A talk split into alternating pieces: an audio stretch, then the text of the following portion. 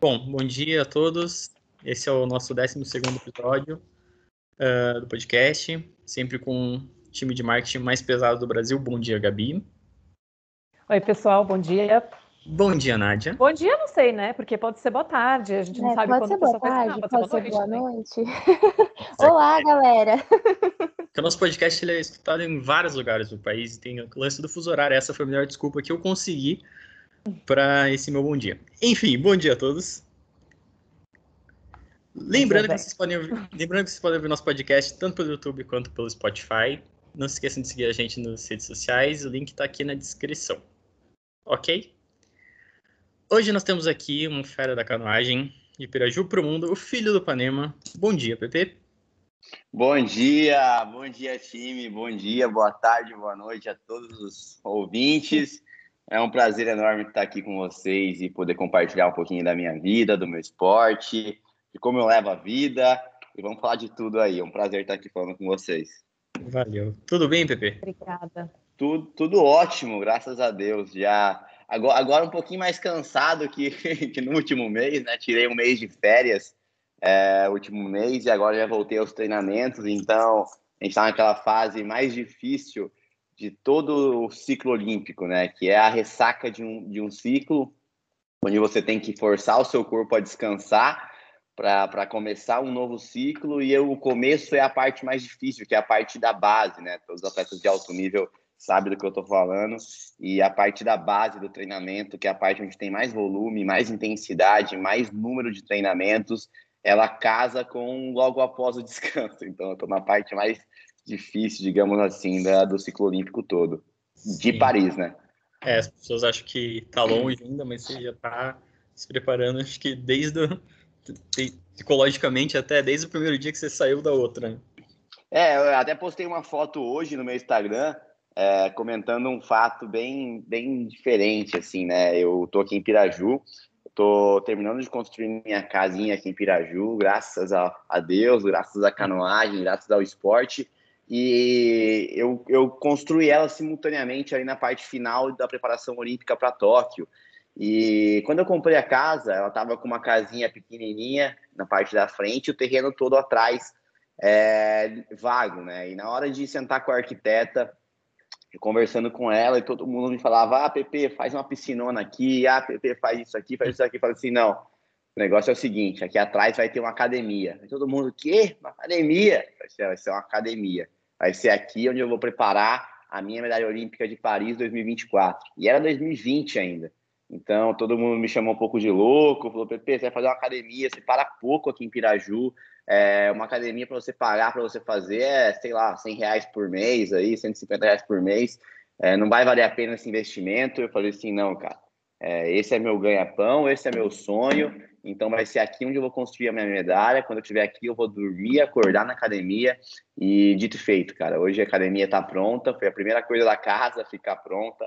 Eu fiz uma parceria com uma marca chamada Ultra Odd, que abraçou a minha ideia, abraçou meu sonho, né, da medalha olímpica. Então, antes mesmo de eu entrar na água para competir pela medalha olímpica em Tóquio, que eu era um dos favoritos, infelizmente o esporte, ou felizmente, né, o que torna o esporte tão legal assim, eu não consegui a medalha olímpica em Tóquio por conta de alguns erros, mas antes mesmo de eu competir pela medalha olímpica em Tóquio, eu já estava planejando, sonhando e trabalhando pela medalha olímpica de Paris. Boa. Vai, vai dar tudo certo. Uh, cara, conta um pouquinho pra gente como é que você começou, por quê, é, quem te ajudou e, claro, a sua relação com a nossa querida terrinha, que eu também sou de lá. Cara, seguinte, eu sou de uma cidade, para quem não conhece, de Piraju, interior de São Paulo. Para mim, na minha opinião, uma das melhores cidades do, do mundo para se morar, para se viver. É, infelizmente, não é tão boa. É verdade, de... Zeca. Concordo. É verdade esse bilhete? Ó, eu, todo mundo que eu conheço que é de Piraju e foi morar fora, estudar ou não sei o quê, tem o apelido de Piraju, cara. Porque. não porque dá ideia. Lugar, porque em todo Nossa, lugar que vai, fica falando de Piraju, fica comentando de Piraju. Eu, na minha faculdade, quando eu estudei em Foz, eu tinha o apelido de Piraju. Vários amigos meus também são chamados de Piraju.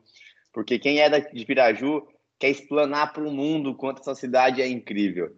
Então, tem, tem essa parte, legal.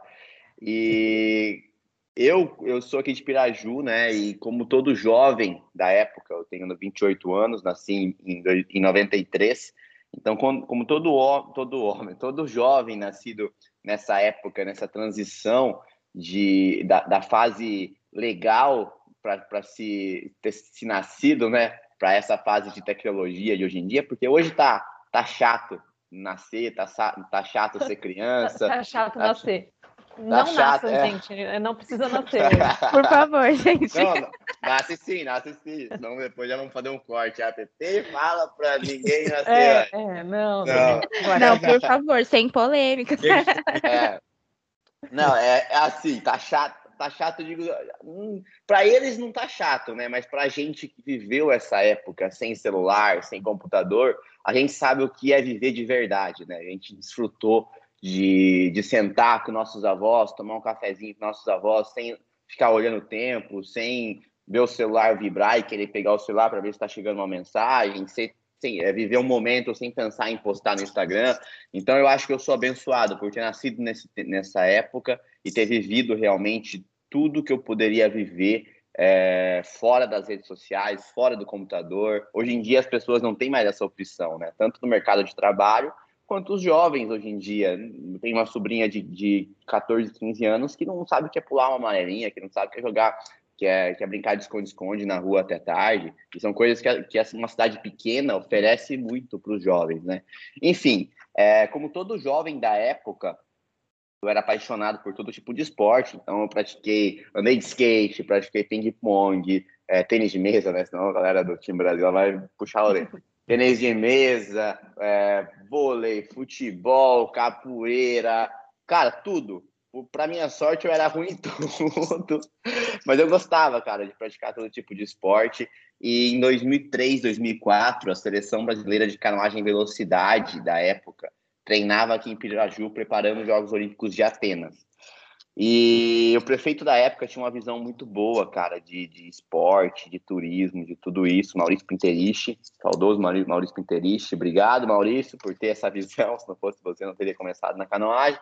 É, então, todo, toda criança que, que morava em Piraju via aqueles atletas, cara, fortes, sabe, passavam na televisão, estavam disputando os Jogos Olímpicos, viam aqueles atletas fazendo a canoagem aqui no Rio que corta a cidade no meio, que divide a cidade no meio e queriam, cara, ser aqueles atletas, como eu. Eu queria ser o Sebastião Quatrinho, queria ser o Guto, queria ser aqueles atletas que passavam pela cidade, que representavam a cidade, que nem eram daqui, mas estavam aqui treinando.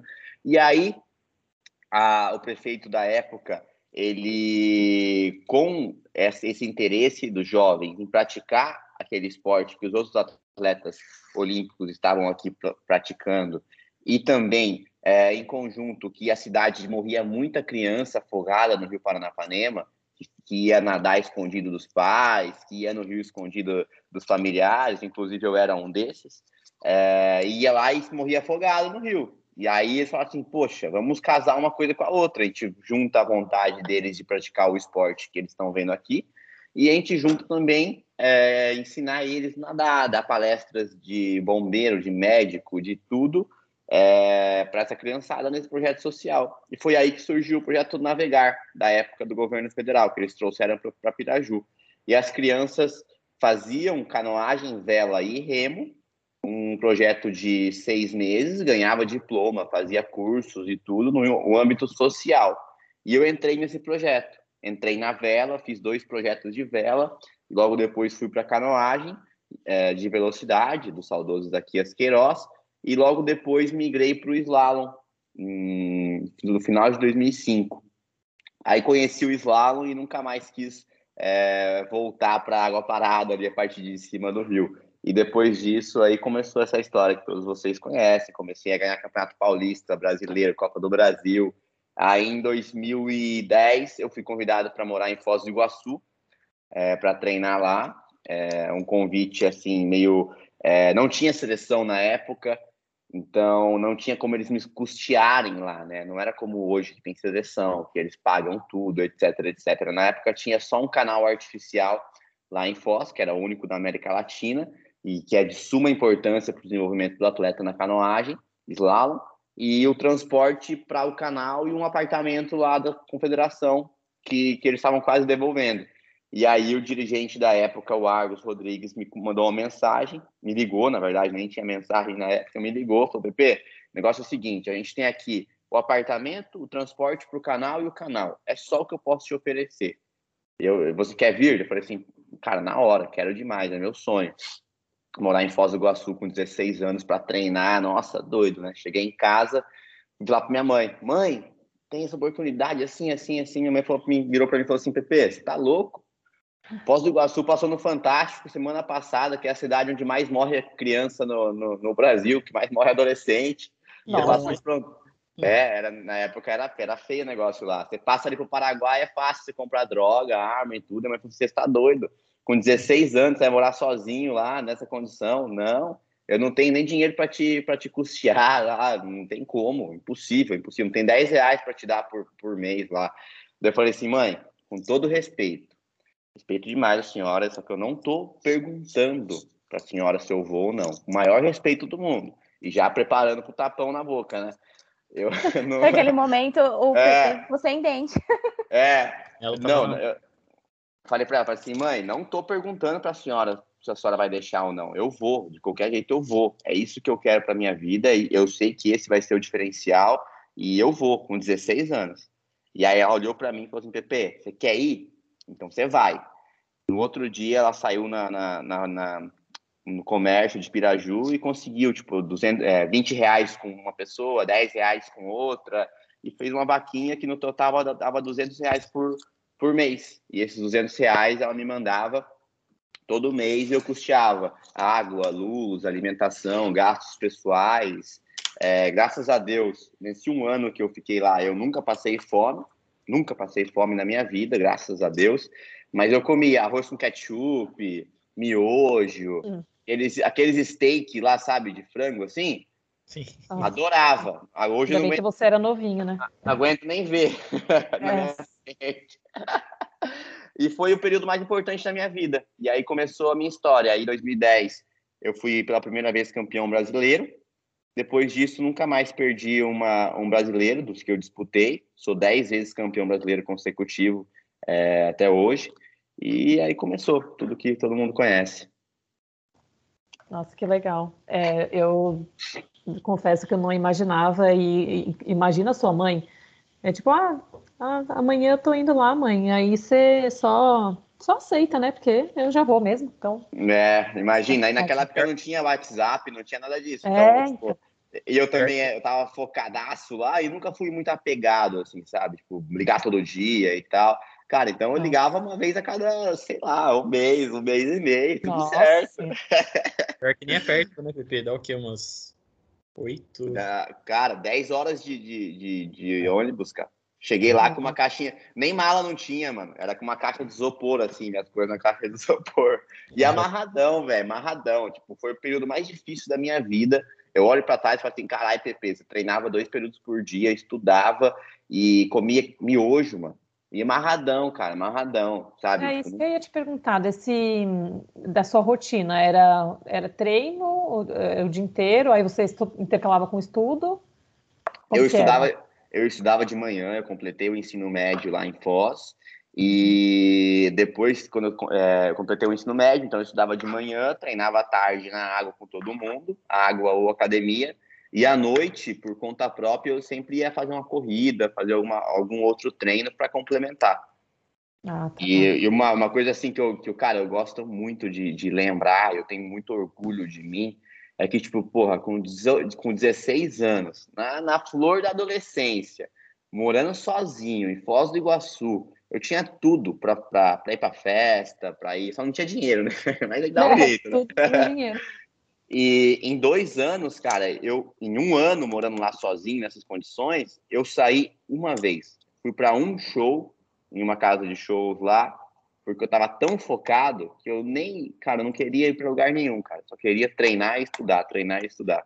Então, isso é uma das coisas que eu me orgulho muito, de naquela época ter feito as escolhas certas. Legal. E fez você amadurecer muito, né? Antes de. Acho que qualquer adolescente de 16 anos não, não pensa dessa forma. Claro. Muito, você... muito, muito. É, porque é, eu imagino assim, que todo adolescente escolheria festa, né, no caso. Totalmente, totalmente. É, e nesse um ano lá, eu estava muito, muito certo do que eu queria. Então, eu acordava já sabendo que eu tinha tal treino, que eu ia fazer tal treino, que eu tinha que descansar, sabe? Tipo, estudar, eu tinha que ir bem no colégio, porque senão me mandavam embora para Piraju. Então, eu ia no colégio certinho. Então, eu amadureci muito cedo. E eu, eu, eu, gosto de falar que a nossa vida é feita de escolhas, né? Toda hora, assim, tá fazendo escolha. Se você escolhe apertar o despertador e tirar uma soneca ali de 15 minutos a mais, é uma escolha que você está fazendo. Vai ter uma consequência. Às vezes você vai é. acordar mais cansado por causa daquela soneca. E tudo bem, é uma escolha que você faz. E eu, eu faço isso direto. então, eu acho que assim, é, tudo na nossa vida são feitas de escolhas. E uhum. você está tendo a chance das escolhas todo momento. E as escolhas mudam o rumo da sua vida. Então, eu não sei, cara. Eu sou muito católico. Eu acredito muito em Deus. Eu acho que Deus me abraçou desde novo, assim, falou assim, Pepe, eu vou te ajudar com uma coisa, eu vou te ajudar a fazer as escolhas da sua vida. Porque eu olho para trás e falo assim, caramba, cara, mas por que que eu não... Muito mais gostoso ir para festa, muito mais gostoso ter, sabe, tipo, uhum. é, ir para festa, muito mais gostosinho, mas eu falo, putz, não, cara, como que com 16 anos eu tinha essa cabeça de, de ter essas escolhas certas no momento certo? Então eu acho que realmente foi foi Deus na minha vida, assim, que pegou pro braço do CVP, ó, você vai escolher aqui, porque aqui vai dar certo, blá, blá, blá, blá, e foi dando. É, e imagina se você, é, né, tivesse entrado na pilha da sua mãe, de, ah, tá, não vou, vou esperar, ou também seria, sua vida seria completamente, você nem seria, né, talvez o PP, que todo mundo conhece hoje, mas realmente... Ah, totalmente, totalmente. Escolhas, né? É, totalmente. Piraju, putz, não tem, não tem oportunidades, assim, sabe? Quando você é adolescente, você pode trabalhar na, na, na guardinha, que é a zona azul aqui, e só, ou aprendiz em marcenaria, servente de pedreiro, e, pô, isso aí é legal. Tem profissões, são profissões importantíssimas. Uhum. Só que não era isso que eu queria. Eu queria, eu, eu queria o que eu tô, tô, tô tendo hoje, que é viver da, da coisa que eu mais gosto na minha vida. E isso também, eu acho que sou uma pessoa muito abençoada, porque são pouquíssimas pessoas no mundo que têm a oportunidade de viver do que uhum. mais ama na vida, de chamar isso de trabalho e ainda ser bem sucedido nesse, na área. Então, putz, é, é, é, é, lógico, isso, isso a gente está falando de 15 anos de, de trabalho, de treino, de abrir mão, mas, sem dúvida, esse momento de 2010 aí foi mais importante. E ainda bem que eu não escutei minha mãe nessa, nesse dia. É, né? É, bom, vamos mudar um pouquinho aqui. Você estava falando das modalidades e, e, de onde você começou e depois para onde você foi, assim, e acho que gera um pouquinho de dúvida, né? Pelo menos para mim, né? Não sei, Zeca e Nádia se conhecem as modalidades todas, mas eu fiquei com curiosidade de saber um pouquinho sobre essas modalidades, as diferenças entre cada uma delas. Também tem a mesma dúvida. Ó, oh, é normal, normal, não, não se culpe. é um pouco complicado assim. Vamos lá, vou tentar, vou tentar fazer um resumão assim, meio por cima. Tá. A canoagem olímpica até Tóquio, ela era dividida em du, du, duas partes. A canoagem do Isaquias Queiroz, todo mundo conhece, que é a canoagem de água parada, canoagem velocidade, que é praticada em lagos e rios totalmente parados. E a gente tem a canoagem slalom, que é praticada em corredeiras. ah, desculpa. É, que é praticada em corredeiras artificiais e naturais. As competições internacionais são todas em corredeiras artificiais. Então, pô, a gente tem aqui da água parada e da corredeira. Beleza é, que são modalidades olímpicas da canoagem. A gente tem modalidades não olímpicas, que é o rafting, que é canoa havaiana, que é várias outras que não são olímpicas, mas falando do, do universo olímpico. É, a canoagem em si, ela é dividida dentro dessas categorias de canoagem slalom e canoagem velocidade em categorias. As categorias são o C e o K. O C é C de canoa, Canoa significa que o atleta está ajoelhado e com remo de uma pá só, que é o que o Isaquias faz, que é uma canoa. Então tem a C1, a C2 e a C4 na velocidade, que é C1 é individual, C2 de dois atletas e C4 de quatro atletas. E a gente tem também o K. O K o que é? É o caiaque. Caiaque, quando você escuta caiaque, é que o atleta está sentado e com remo de duas pás. Então a gente tem o K1, o K2 e o K4. K1 individual, K2 e K4 de quatro pessoas. Isso na canoagem de água parada. No slalom, a gente vai ter o C1, o C2 e o K1. Então é a canoa individual, a canoa de dupla, que na verdade a canoa de dupla saiu do programa olímpico, então agora a gente só tem é, no programa olímpico a canoa individual masculina e feminina e o caiaque individual masculino e feminino. Eu pratico o caiaque individual, uhum. é, que é o remo de duas pás, o atleta sentado na embarcação. Na embarcação. Então, é, basicamente a diferença é entre sentado e ajoelhado e o remo. Exatamente, perfeito. Ah. E aí, isso até Tóquio, né? Até Tóquio. Aí, para complicar um pouquinho mais. É, já está ficando complexo. e para minha felicidade, entrou mais uma categoria no slalom no programa olímpico, que é o slalom extremo. O slalom extremo, para resumir, é como se fosse um BMX da canoagem slalom, da canoagem. Então, o atleta desce numa rampa é, grande, uma rampa grande de madeira, de plástico, lá, é, com mais três atletas. Então, são quatro atletas por bateria fazendo as balizas na corredeira. Esse, essa, essa categoria, eu sou campeão da Copa do Mundo, sou, sou número um do circuito internacional do ano passado. Esse ano eu não, não fui porque eu, eu não participei de todas as competições. É, e no Mundial desse ano, quebrou meu remo na semifinal e eu fiquei com a quinta posição. Então, essa categoria, a gente está tipo, muito, muito bem no cenário mundial e ela entrou agora no programa olímpico, dá mais uma chance de medalha. Então, basicamente, são essas as diferenças entre as modalidades e as categorias. Legal. E essa é a mais emocionante, né, provavelmente. Muito mais, muito mais, que é pancadaria. É. a minha, se você for ver, eu na semifinal, eu quebrei meu remo na largada, continuei em primeiro e aí na, no, na parte final não consegui segurar e me passaram, mas era é pancadaria até o final, sabe? São quatro atletas brigando por, por pelas vagas na final e pela briga de medalhas. Eu acabei então você respira só no final mesmo, né? É, é... Não, ali é ali é só no só final. quando acaba a prova. É. Exatamente. Caramba. Ô, Pepe, você tinha falado do projeto Navegar, né? Uh, eu queria que você falasse sobre a importância do, de incentivo de políticas públicas de esporte e as dificuldades que você encontrou uh, na busca de patrocínio, enfim, o que, que foi mais complicado para você no começo, que também não é um esporte barato e enfim.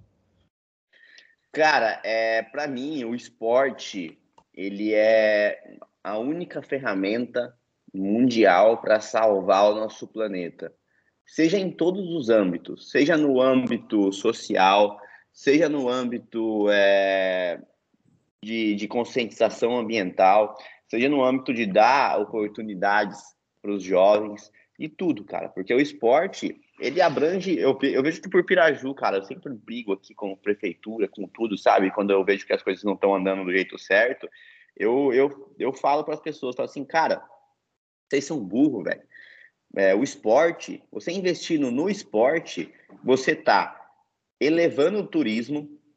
Se não fosse a canoagem de Piraju, é, a Piraju não era conhecido nem em um décimo dos lugares que é, porque é conhecido por conta da canoagem. Então, cara, você traz um retorno turístico para Piraju gigantesco, gigantesco, ou para qualquer outra cidade.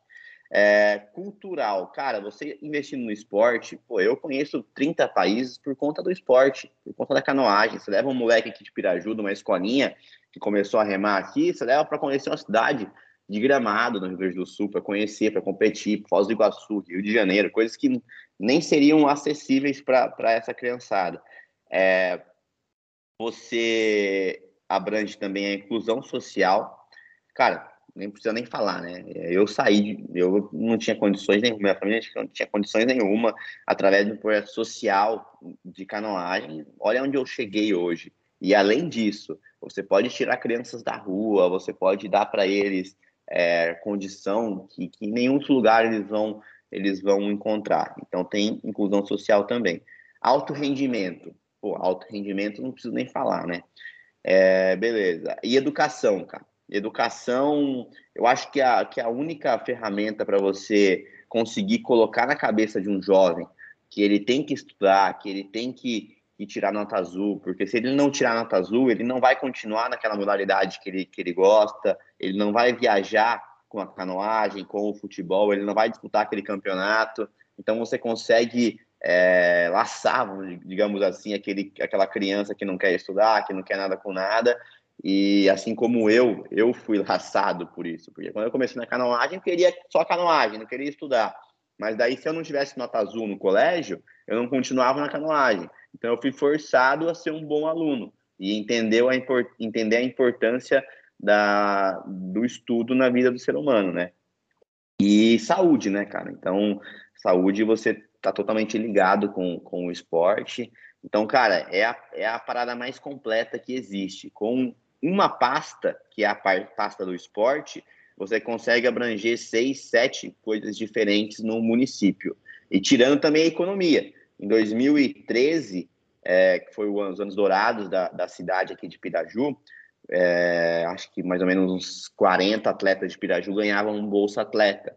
E por ano de Bolsa Atleta do governo federal, ficava aqui em Piraju, isso é fato, isso é, são números, quase meio milhão de reais por ano. Para uma cidade de 30 mil habitantes, isso aí é uma mini empresa para você estar tá colocando a molecada para remar, para praticar um esporte, para aprender coisas. Então, uma criança tinha um salário de, de 1.800, é, outros de 900 reais, com 16 anos, para ajudar dentro de casa, sabe? Então, se dá condições para as crianças através do esporte. Então, putz, olha tanto de coisa que eu falei aqui, você investindo só no esporte.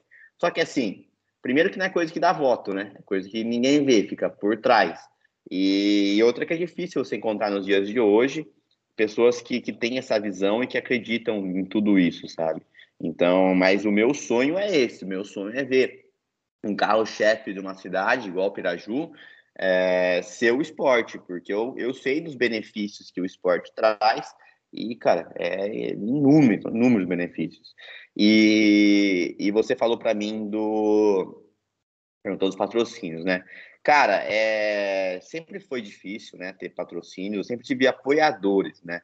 É lógico, se não fossem aqueles 20 reais de cada pessoa por mês é, 10, 30 para minha mãe me mandar para Foz do Iguaçu lá e somar os, os, 400, os 200 reais, eu não estaria onde eu estou hoje agora, né? Super importante. Então, quando a gente fala de patrocínio, patrocínio grande mesmo, é sempre muito difícil, né? Porque um esporte como canoagem não é um esporte que aparece tanto, que é, por exemplo, eu sou 10 vezes campeão brasileiro.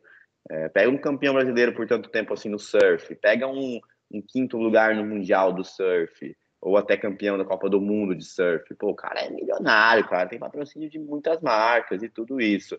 Então, é, a procura por esse patrocínio é bem escassa. Eu hoje eu sou eu sou embaixador de algumas marcas, então eu conto com apoio de algumas marcas.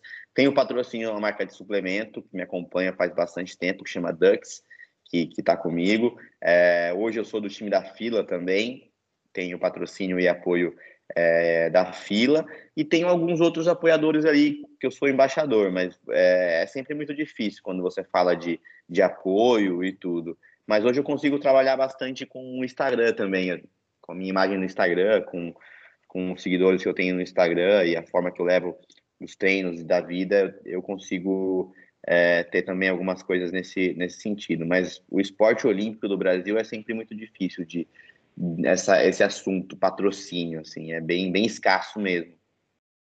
É, legal. A gente sabe também que, é, não entrando muito em política, mas que as gestões passadas, né, é, não deram tanta atenção para esse esporte lá.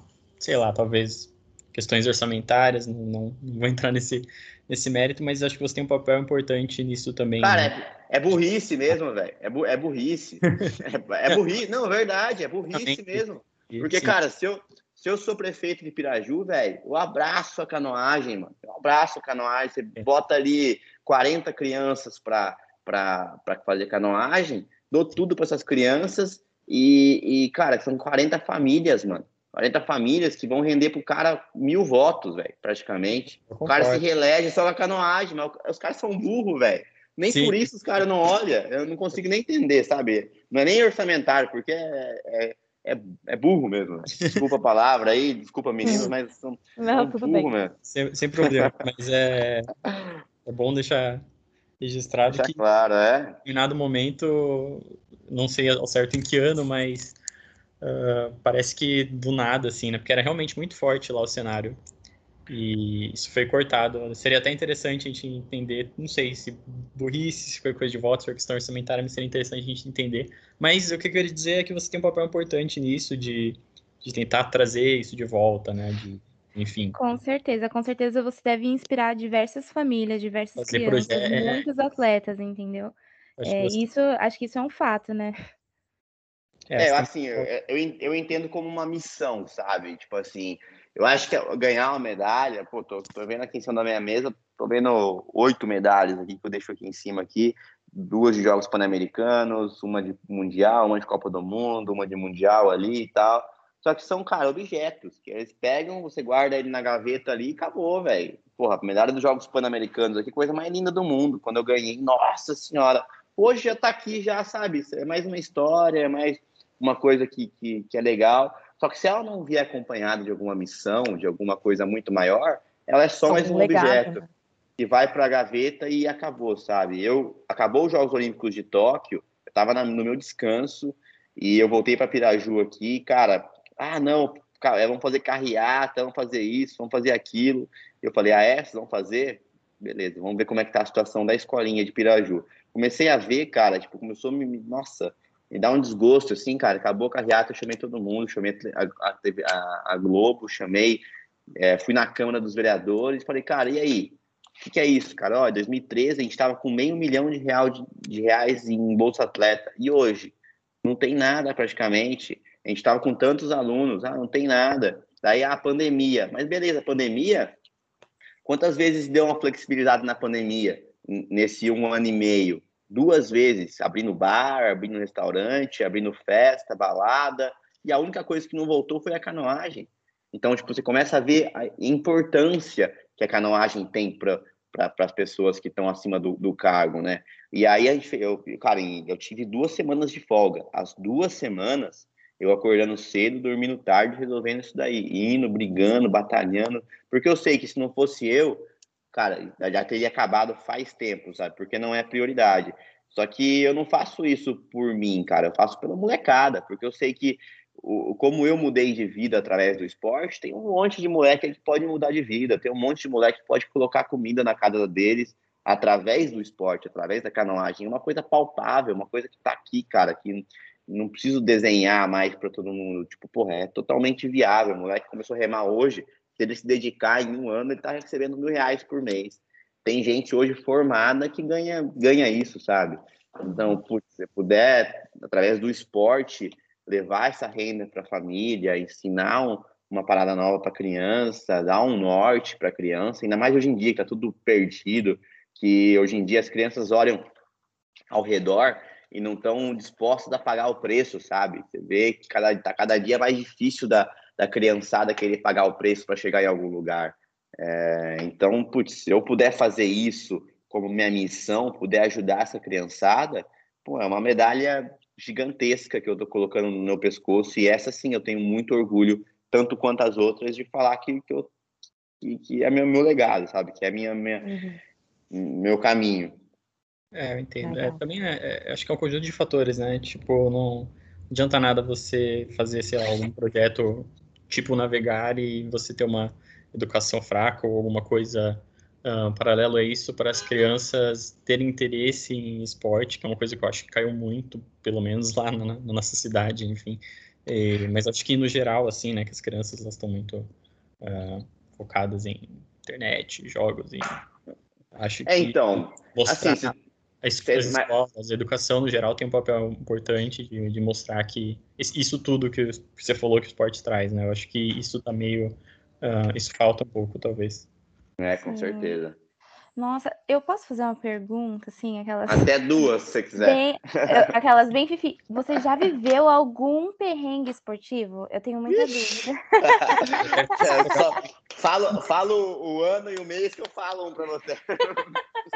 tá, então conta o mais, assim, chocante que você viveu pra gente.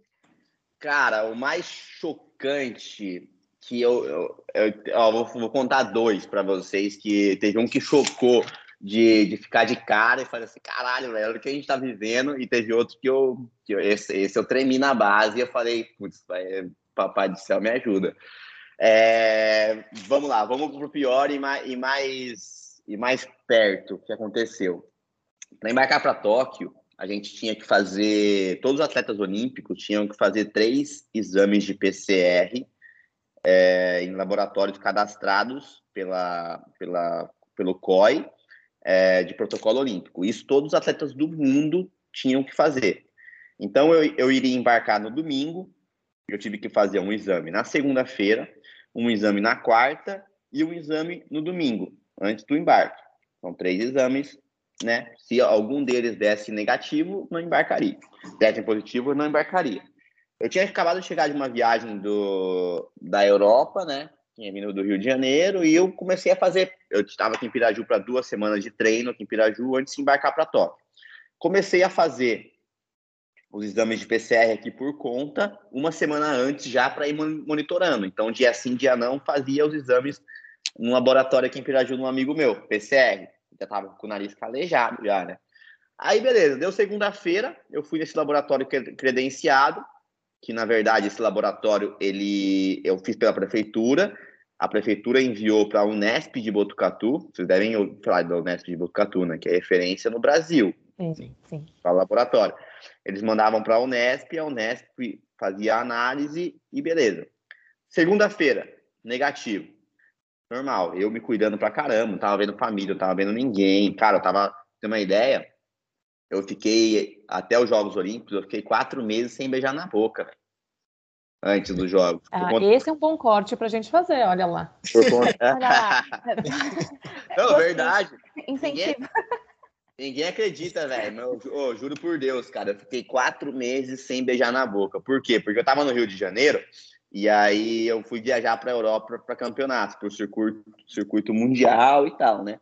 E aí lá, tava puta de um frio e tudo fechado, e não tinha nem barzinho pra você sair, pra você conhecer ninguém. Eu tava muito focado também em questão dos Jogos Olímpicos, e também com o cu na mão do negócio do Covid, né? Porque tava campeonato cima de campeonato, então não dava pra você sair, não dava para você. Era só campeonato, treino, campeonato, treino, e se cuidar por conta do Covid.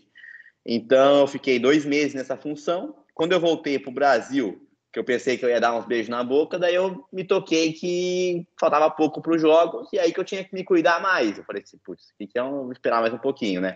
E aí fui para os jogos e fiquei no total quatro meses sem beijar na boca, por conta do, do medo do Covid, me cuidando. Beleza. Aí, cara, me cuidando aqui em Piraju, no domingo, é, na segunda-feira, fiz o primeiro exame do protocolo negativo. Na segunda, fiz mais um exame no, no meu, meu brother lá, negativo. Na quarta-feira, fiz um exame na parte da manhã e fui treinar. Quando eu acabo o treino, eu subo lá no laboratório desse amigo meu e vou fazer mais um. Eu ia fazer uns exames de sangue e falei, ah, já faz aí também um PCR já para garantir, né? Quando eu tava na, saindo do, desse meu brother nesse laboratório, eu toco o telefone. Toco o telefone, tava lá é, Juliana Laboratório Piraju, que era o laboratório lá da, da parada. Na hora já, cara, já saiu a alma do corpo. Eu falei assim, cara, ela não ia me ligar para mandar o resultado do exame. Na hora já me, já, já me toquei, sabe? Aí peguei, entrei no carro, assim, atendi o telefone, ela falou, Pepe, seu exame deu positivo. Nossa senhora. Eu falei, ah, cara, é aquele negócio clichê que todo mundo fala. Passou um filme na minha cabeça, assim, ó. É, cinco anos de treino, eu me cuidando, Cara, eu falei, puta, não, não é possível, mano, não é possível. Daí ela, não, deu positivo, deu positivo. Daí eu falei assim, meu, não tem como, eu tô me cuidando, já tive Covid em janeiro, papapá, papapá, papapá, tô subindo aí. A gente consegue fazer mais um exame? Consegue tal. Aí subi lá, fiz mais um exame. Ela conseguiu mandar para ir no mesmo dia para o laboratório lá. É, daí no outro dia eu em casa, tipo, fiquei um dia inteiro pensando que eu tava positivo, né? E aí, no outro dia chegou o resultado do exame, ela me ligou, ela falou assim, TP, deu negativo esse outro exame que você fez. E aí eles refizeram esse exame que deu positivo e constataram que foi um erro na análise. Meu Nossa Deus. Senhora. Foi um falso. É, mas era um Aquele falso. momento que a arma dele saiu do corpo, a é, alma foi embora. Eu liguei para todos os médicos e tal, e todo mundo falou: BP, é quase impossível ser falso positivo num PCR, ainda mais num laboratório conceituado igual esse, tal, tal, Caramba. tal. Aquela não. trocaram o exame. É, então, não sei o que rolou, cara. Daí, beleza, daí deu o positivo, o negativo lá, falei assim, mano, agora eu vou, pra, vou viajar, né? Vou, vou para Tóquio amanhã, porque era meu voo era no domingo, isso daí já era sexta-feira para sábado. Aí, cara, vou para Tóquio amanhã, amanhã, amanhã, amanhã, só que não. Como meu exame bateu lá em Tóquio positivo, falso positivo, eles ficaram com medo de, de me mandarem para lá, eu chegar lá ter que fazer quarentena de 15 dias num hotel fechado. Nossa, você já estava meio que barrado em Tóquio, então. É, estava barrado. E aí eu tive que ficar aqui, aqui no Brasil, treinando mais uma semana e refazer todo esse protocolo para embarcar. Esse ah. foi o perrengue mais, tipo assim, triste, cara, porque eu chorei pra cacete. Eu falei, mano, é o sonho da minha vida. Eu tô favorito pra medalha em jogos e tal, tal, tal. E aí, mano, imagina, eu tô. Imagina, todo, de todo mundo, ninguém tá testando positivo e eu vou testar positivo agora, um dia antes de hum. marcar para os jogos. Premiado, né? É. Premiado. Realmente. Aí, Aí tem mais um, esse, esse é perrengue, perrengue chique, esse é, esse é foda, velho. Eu conto pra todo mundo aqui, em todos os lugares que eu entrevista, todo mundo fica de cara. Esse, é, a gente estava indo para o campeonato pan-americano no México. Para começar, que o, o itinerário para a gente levar os barcos, é sempre muito difícil a gente levar caiaque, né? E o itinerário para a gente levar os barcos, a gente sairia de Foz do Iguaçu, a gente saiu de avião para São Paulo, nossos barcos foram de carro para São Paulo, para não ter que pegar essa perna de voo. Aí em Guarulhos, a gente pegaria um voo para Chicago, depois de Chicago, Estados Unidos, né? Chicago, é... Washington, Washington, Cidade do México, Cidade do México, uma van até Guadalajara, que era o lugar da, do campeonato. Isso por conta dos barcos, né? Só que aí quem queria fazer essa, esse, essa loucura de voo? Quem tinha voo, quem tinha visto para os Estados Unidos. E quem tinha visto para os Estados Unidos? O bonitão aqui, mais dois. E mais Nossa. treinador. Então a gente foi em quatro, levando o barco, tipo assim, de 10 pessoas, 10, 12 pessoas. Cara, é um perrengue carregar barco em aeroporto, mala. Mano, é muito, muito trampo. Vocês não têm ideia. Beleza. Só que beleza. Isso com 17, 18 anos, amarradão, né? Pô, vamos para os Estados Unidos, passar, nem que for no aeroporto e tal, que da hora, né? Beleza. Aí chegamos em São Paulo, eu lembro até agora, era a United, American United. Chegamos em São Paulo, no guichê, é, para embarcar os caiaques e tal. Chegamos lá, a moça pegou uma, uma trena, uma fita métrica, e começou a medir.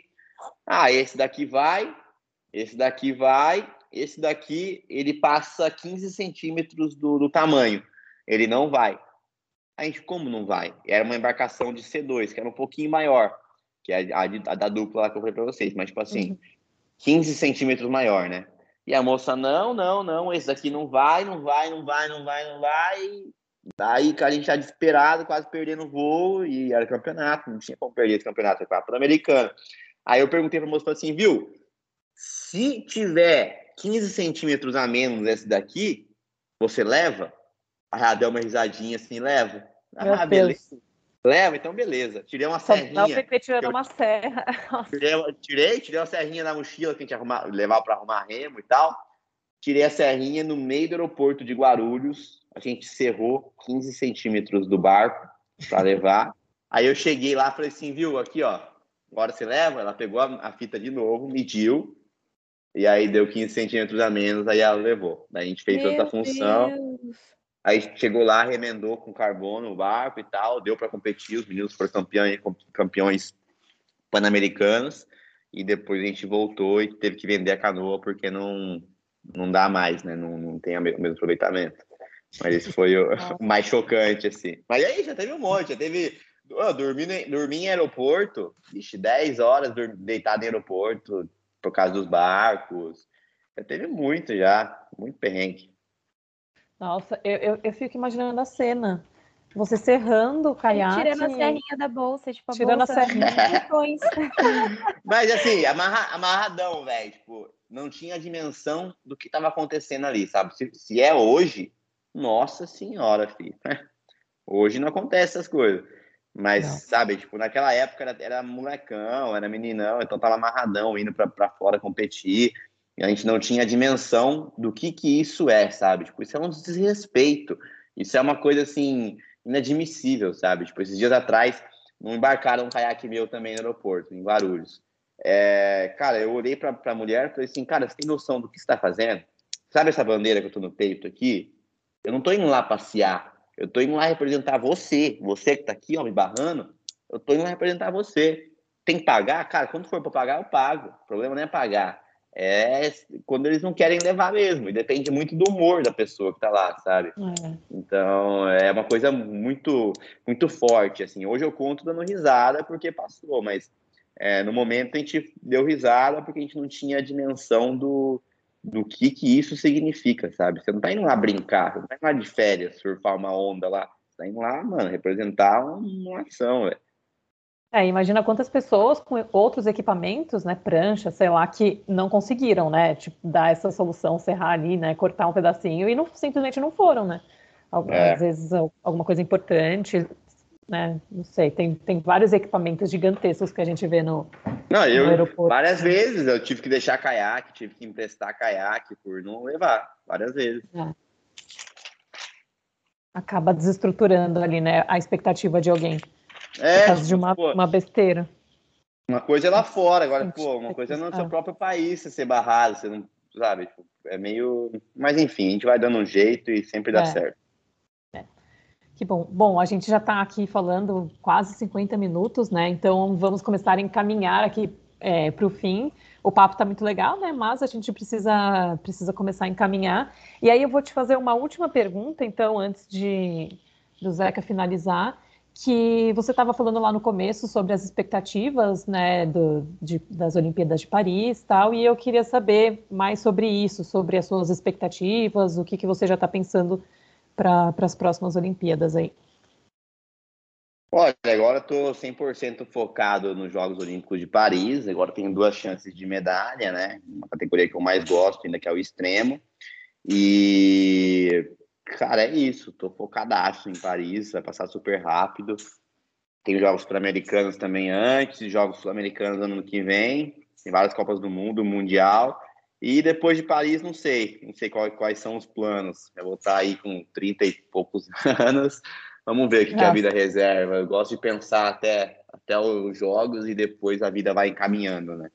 E esse preparo, assim, pré-Jogos Olímpicos, passa muito rápido, assim, para você? Ou, ou é um, uma coisa lenta que você vive dia a dia e, e não chega nunca?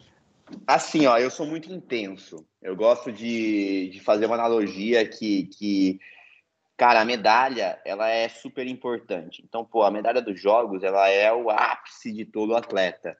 E eu tô aqui há três anos dessa, dessa disputa de medalha, um pouco mais, um pouco menos que três anos já. É, só que até você conquistar essa medalha, porra, tem, tem um caminho lindo pela frente, sabe? Tem o dia a dia de treino, tem os altos, os baixos, tem as competições menores, as maiores que você vai ganhar, a molecada que você vai conhecer, que você vai, vai competir contra, vai ganhar, vai perder tem os patrocinadores, tem os eventos, pô, é, no ciclo olímpico de Paris, de, de, de, do Rio e de Tóquio, eu fui é, quem, quem lançou os uniformes de, da, da abertura do, dos dois jogos. Então, pô, são coisas incríveis que vão acontecendo até chegar nessa medalha, que vão tornar essa medalha tão importante quanto, se você conquistar. E se você não conquistar, vai ter uma caminhada linda para valer como medalha. Você vai motivar tanta gente, então eu acho que, que isso é muito importante também. E eu gosto de viver o dia a dia, sabe? Eu gosto de, fazer outras atividades que me ajudam no esporte também, mas sabe que, que pô, fico amarradão, gosto de mais esportes radicais e tudo isso, fazer expedição. Então eu vou vivendo cada dia e isso faz passar muito rápido, porque você está concentrado em várias competições ao mesmo tempo, você está fazendo várias atividades, então realmente passa muito rápido, sabe? Parece que foi ontem que eu estava na, na Rio 2016, parece que foi ontem que eu tinha perdido a vaga olímpica para os Jogos Olímpicos de Londres por 13 centésimos, com 18 anos que eu perdi em 2012, e depois fui para uma Olimpíada, agora estou preparando minha terceira Olimpíada, então passa muito rápido, sabe? Mas eu tento aproveitar uhum. o dia a dia de tudo que, que o esporte está me oferecendo como vida. Legal. Você falou da, da idade. Para canoagem nas Olimpíadas tem, tem limite de idade ou é mais questão físico mesmo? Não, você vai até onde você aguentar. ah, você tem, uns bons é. anos pela frente, fica tranquilo. Tem. Se eu quiser, eu tenho mais dois ciclos olímpicos aí em excelência. Ah, vai, vai bom. Vai dar tudo certo. A gente te deseja muita sorte. Uh, te agradeço muito por, por, por esse tempo aqui com a gente. E agora você vai ficar, vai ficar em Piraju, Foz? Qual que é? Tô em Piraju, cara. Tô em Piraju até janeiro. Acredito que janeiro eu vá para o Rio de Janeiro para para treinar e depois já começa o circuito europeu. Mas até, até segunda ordem tô aqui em Piraju. Ah, você tá treinando lá no Rio daí? Isso. Ah, entendi. Maravilha. Meninas, algo mais? Ah, sim, eu quero agradecer muito, né, a, a a sua presença aqui no nosso podcast foi bem importante para a gente e gostei bastante assim de saber um pouquinho. É, vou até dar umas pesquisadas assim mais sobre sobre o esporte mesmo, porque eu fiquei bem interessada. É, mas gostei bastante do nosso papo, então é isso. Muito obrigada. Ah, eu também queria agradecer bastante. Foi muito bom conhecer um pouco mais assim sobre você, sobre a rotina, sobre a diferença das modalidades. Agora, já que a gente já está finalizando, acho que só faltou uma dica de ouro, né? Faltou uma dica sua, assim, para quem quer começar e para a gente seguir aqui o nosso podcast e para o fim. Acho que é isso. Obrigado, obrigado vocês pelo espaço. É isso que todos os esportes olímpicos precisam, espaço, porque é uma roda. É o esporte que não é visto, não é lembrado, não é patrocinado, não é incentivado, não, não, não é começado por novos atletas, então é, é tudo muito importante. Obrigado a vocês aí pelo, pelo interesse e pelo espaço. Eu acho que a grande dica que eu quero deixar aqui é, vai acima de, de esporte, vai acima de tudo. Eu acho que é um lema que eu levo para a vida, assim. Eu gosto de falar para todos, todos que estão ao meu redor. É, eu sou novo, tenho 28 anos, mas eu acho que eu tenho uma bagagem muito grande para passar para outras pessoas e, e eu tento passar isso, cara. É escolha tudo que você for fazer na sua vida com muito amor, velho. Se você fizer um negócio e você não for feliz, se você não gostar realmente daquela parada, isso no esporte, isso no trampo, isso na vida, cara. Cara, o amor pela parada é o que vai te segurar nos momentos difíceis. É o que vai te fazer acordar cedo com tesão de fazer aquela parada. É o que vai te fazer acordar cedo, puto, cansado, quebrado, mas você vai ir aquele dia lá por obrigação, porque, cara, é o seu amor que vai falar mais alto. Então, o amor, ele segura você nos dias difíceis e ele te dá aquela coisa incrível quando você está fazendo, quando está conquistando alguma coisa nos dias legais. Então, eu acho que o meu diferencial nessa parada, no, no esporte, na vida, é o tesão que eu tenho por, pela, pela canoagem, é o tesão que eu tenho pelo esporte e entender o quão, quão apaixonado eu sou, abençoado eu sou por ter essa oportunidade de fazer o que eu mais amo na vida. É lógico, tem pessoas que não têm essa oportunidade, não têm essa escolha de fazer o que mais ama. Mas se você tem, cara, a oportunidade, é, seja com quantos anos você, você tiver, seja em qual posição você tiver, cara, vai, vai buscar o que você mais ama, velho, porque isso não, não tem preço no mundo que pague. E é isso que me faz acordar todos os dias motivado e treinar e passar por esses perrengues aí que eu passo de cabeça erguida e tá valendo tudo muito a pena, sabe? Pô, é, eu sou realmente abençoado aí de estar onde eu tô hoje e, e poder motivar as pessoas, poder com o meu estilo de vida, com, com o esporte que eu mais amo, levar tudo isso para vocês e, e, representar uma nação. Arrasou. É isso. Me, me chame para o churrasco na Casa Nova. Bora, bora. Nossa, Zeca. Cobrança ao vivo. Nossa. Pô, o é com nós mesmo.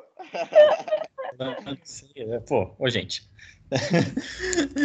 É, brigadão, cara. Valeu, boa sorte. Conte com a nossa torcida. Valeu. Valeu. Obrigada, obrigada, pessoal.